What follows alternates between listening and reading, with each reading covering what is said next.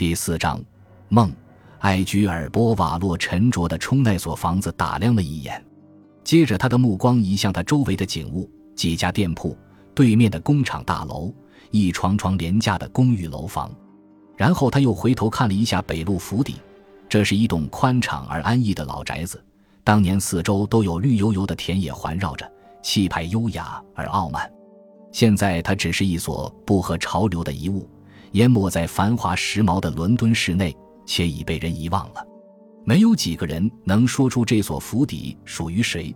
尽管房主的名字会被认为是世界上最大的富翁之一，但是金钱既能使名声显赫，也能使名声隐没起来。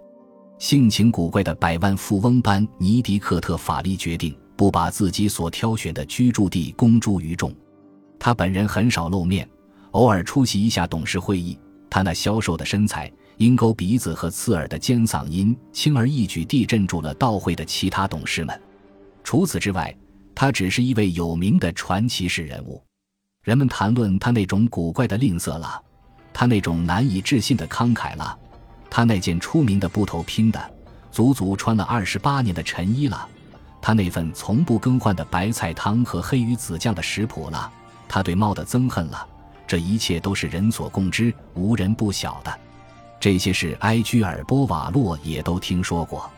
他对自己要拜访的那个人就知道这些，自己外衣口袋里装着的那封信也没告诉他更多的情况。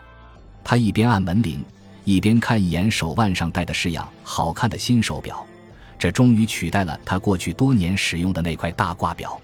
嗯，正好九点半。等了适当的一段时间，大门打开了。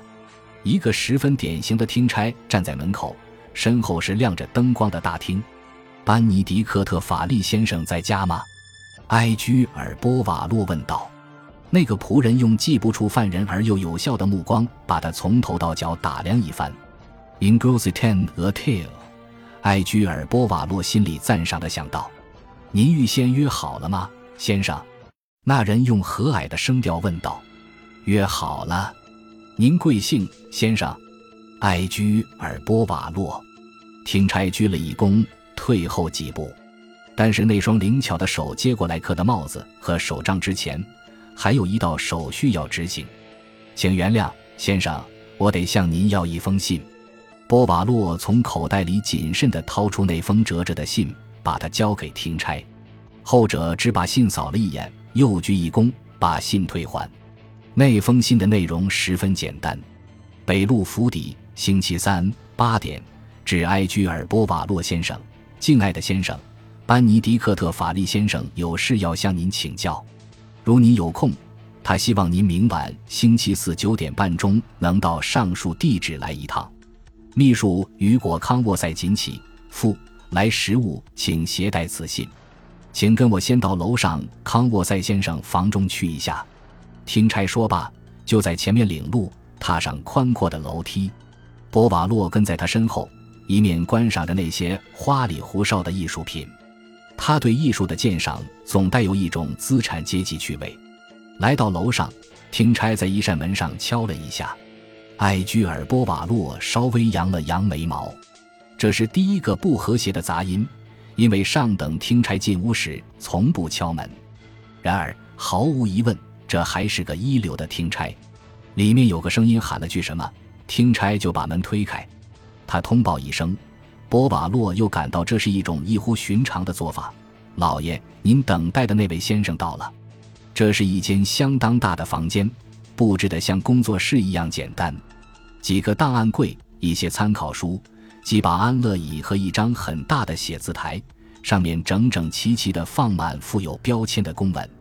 房内只有一把安乐椅，旁边的小桌子上亮着一盏绿灯罩的台灯，这盏灯摆的位置正好整个照着从门口走进来的人。埃居尔波瓦洛眨了眨眼，意识到那个灯泡至少有一百五十瓦。扶手椅上坐着一个穿着一件布头拼的晨袍的消瘦的人——班尼迪克特·法利。他的脑袋以一种独特的姿态向前探着，鹰钩鼻子像马鼻子那样凸出来。他的脑门上耸起一绺像鹦鹉冠毛那样的白发，两只眼睛一面怀疑地盯视着莱克，一面在眼镜的后镜片后面闪闪发光。呃，他终于开了口，嗓音尖细刺耳：“你就是埃居尔·波瓦洛吗？”呃，为您效劳。波瓦洛一只手扶着椅背，鞠了一躬，毕恭毕敬地答道：“坐下，坐下。”老头暴躁地说道。埃居尔·波瓦洛正坐在那盏灯的强烈照射下，老头从灯光后面，好像在仔细研究他。我怎么知道你就是埃居尔·波瓦洛呢？他不耐烦地问道。你给我说说看。呃，波瓦洛再一次从外衣口袋里掏出那封信，交给法利。好的，百万富翁勉强同意道：“就是他，这就是我叫康沃塞写的。”他把信折好。扔了回去。那么你就是这个家伙了，对不对？波瓦洛扬了一下手，说道：“我向您保证，不是假的。”班尼迪克特·法利忽然咯咯笑了起来。变戏法的人从礼帽里掏出金鱼之前就是这么说的。能说会道是变戏法的一部分，你知道？波瓦洛没吭声。法利说道：“你一定认为我是一个喜好怀疑的老头吧？我就是。”对谁也不要相信，这就是我的座右铭。你有了钱，就难保也不能相信。对，绝不能相信任何人。您打算？波瓦洛轻声提醒道：“跟我商量什么事吗？”老头点点头。对，永远买最好的货色，那就是我的座右铭。去找专家就别考虑价钱。你一定注意到了，波瓦洛先生，我还没问你多少费用。以后再开账来吧，我不会对他发脾气的。牧场上那些笨蛋以为卖给我鸡蛋时可以跟我要两千零九便是，而市场上价钱才只有两千零七便是，骗子多极了。我不能让人骗，但是拔尖的人不一样，他值这个价。我本人也在顶尖上，我明白。埃居尔·波瓦洛没吭声，他仔细听着，脑袋略微朝一边歪着。尽管他外表无动于衷，但他意识到自己内心有种失望的感觉。他还不能琢磨透。到目前为止，班尼迪克特·法利的言谈举止符合大家对他本人的看法。然而，波瓦洛还是感到失望。这个人，他厌恶的自言自语说，是一个走江湖的、地地道道的江湖骗子。他也认识一些其他的百万富翁，性格也古怪。但是他感到，他们每个人几乎都有一股力量，一种内在的力量，迫使自己对他表示尊重。他们如果穿着一件布头拼的晨袍，那是因为他们爱穿这样一件长袍。可是班尼迪克特·法利穿的这件晨袍，至少波瓦洛这样觉得，好比舞台上的一件行头。那人本身也好像在舞台上演戏。他又平平淡淡的重复道：“你要找我商量点事吗，法利先生？”富翁的态度骤然变了，他向前探身，声调变得嘶哑。对对，我想听听你的意见，你是怎么想的？找最拔尖的人，我一向就是这么干。最好的医生，最好的侦探，情况只有他们两人知道。到目前为止，先生，我一点都不明白您的意思。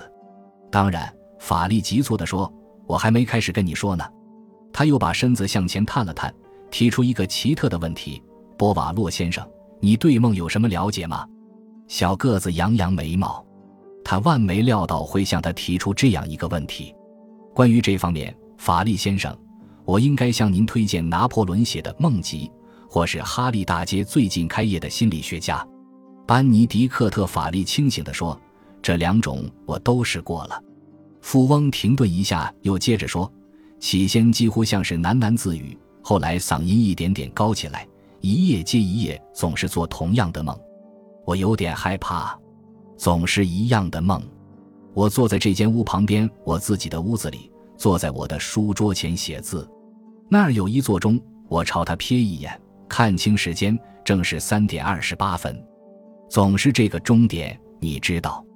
而我一看到这个钟点，波瓦洛先生，我知道又得干了。我不愿意干，可又非干不可。波瓦洛泰然自若地问道：“非得干什么呀？”